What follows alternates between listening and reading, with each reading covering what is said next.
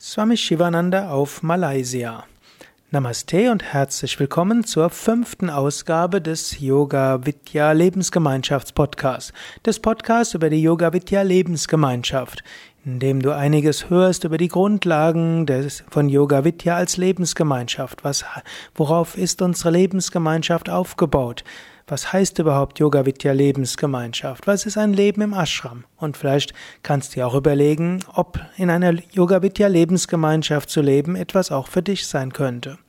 Ich bin dabei, so ein bisschen die Geschichte aufzuzählen und was die Geschichte letztlich mit dem modernen Yoga Vidya zu tun hat. Wir sind bei Swami Shivananda. Swami Shivananda wanderte nach Malaysia aus. Er wanderte aus, um zu helfen, er wanderte aus, um dort in einem Krankenhaus zu dienen, als Arzt und später auch als Leiter eines Krankenhauses.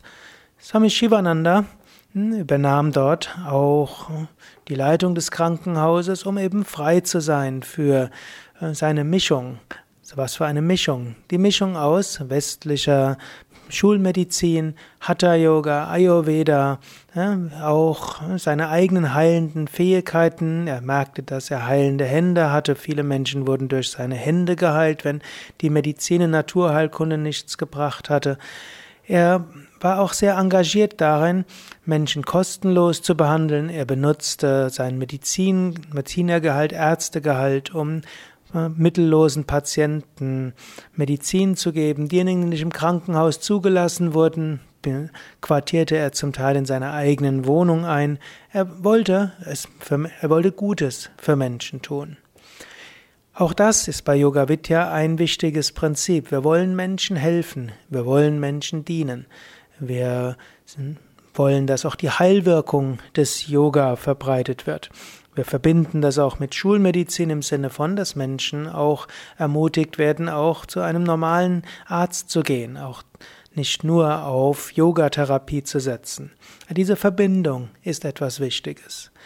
Swami Shivananda beschränkte sich aber nicht nur auf körperliche Heilung. Swami Shivananda studierte auch die Yoga-Psychologie, er studierte die westliche Psychologie, er beschäftigte sich insbesondere auch mit der sogenannten Neugeist-Bewegung, wo es auch um positives Denken geht. Hm, und manche, gerade der Dinge, die man findet im Thought Power, also Kraft der Gedanken, wie auch in seinem berühmten Buch Erfolgen, Leben und Selbstverwirklichung, war eine Verbindung von Raja-Yoga-Techniken mit den Techniken der Neugeistbewegung, der des positiven Denkens, das welches gerade so um 1900 im Westen besonders populär war. Er befasste sich auch mit der Psychoanalyse, auch da findet man einige Ansätze in seinen Büchern. Auch das spielt wiederum bei Yoga Vidya eine Rolle. Wir verbinden das klassische Yoga auch mit Erkenntnissen der Psychologie und der Psychotherapie. Wir verbinden es auch mit den Erkenntnissen der systemischen Psychologie, der Gestalttherapie und vielem anderen. Es geht eben darum, zu heilen. Yoga kann einiges dazu beitragen, manchmal braucht es auch psychotherapeutische Sachen dafür. Aber es geht nicht nur darum, zu heilen, es geht darum, auch Selbstbewusstsein zu bekommen. Und Swami Shivananda war auch jemand, der gesagt hatte, Erfolg in Leben und Selbstverwirklichung.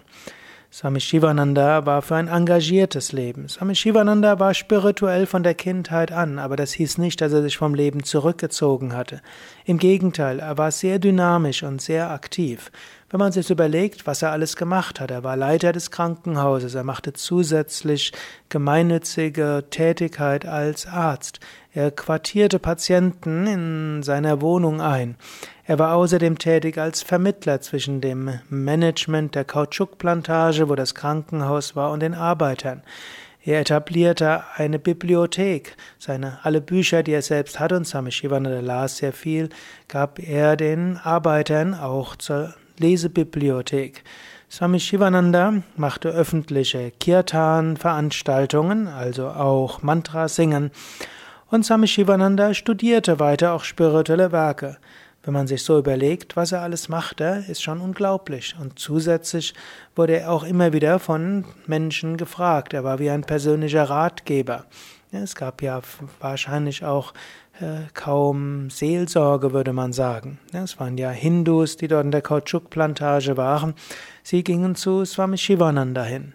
Also ein intensives Leben, ausgerichtet spirituell, andere Menschen zu helfen und keine Angst vor Herausforderungen.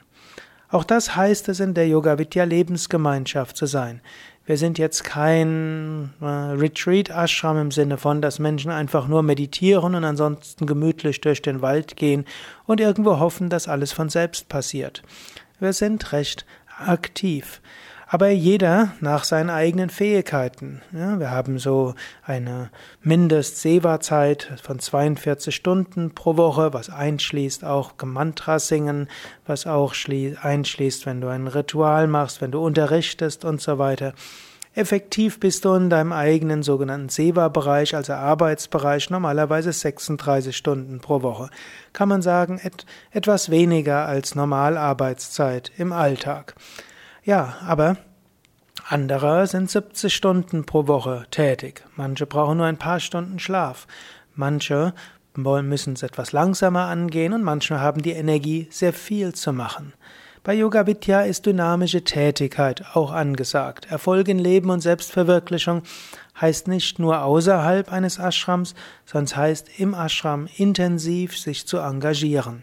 Und das ist etwas, was viele Menschen in der Yoga Vidya Lebensgemeinschaft so schätzen lernen, dass man relativ zügig in Verantwortung reinkommen, reinwachsen kann, dass man relativ zügig äh, Dinge anvertraut bekommt, dass man seine eigenen kreativen Ideen umsetzen kann dass man in neue Herausforderungen kommt, immer wieder neu gefordert wird.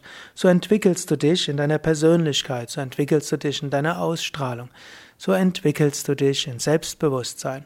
Und mit dieser Energie und Kraft, die du bekommst, dadurch, dass du im Alltag intensiv tätig bist, kannst du dann auch zur Meditation gehen. Du kannst dein Karma, deine Aufgaben und Lektionen schneller ausarbeiten und du kannst zügiger zur höchsten Verwirklichung kommen. Erwarte also nicht, dass Leben in einer Yoga-Vidya-Lebensgemeinschaft ein gemütliches Leben heißt. Es ist vielleicht gemütlicher als vieles andere auf der Welt, es muss es aber nicht sein. Es ist in jedem Fall engagiert und hilft dir spirituell zu wachsen. Ja, das war's für heute. Beim nächsten Mal werde ich dir etwas mehr erzählen über die spätere Zeit, wie Swami Shivananda dann auch das Krankenhaus in Malaysia verlassen hat und was das wiederum heißt für die Yoga Vidya Lebensgemeinschaft. Ja, bis bald, alles Gute. Mehr über Yoga Vidya Lebensgemeinschaften findest du auch auf www.yoga-vidya.de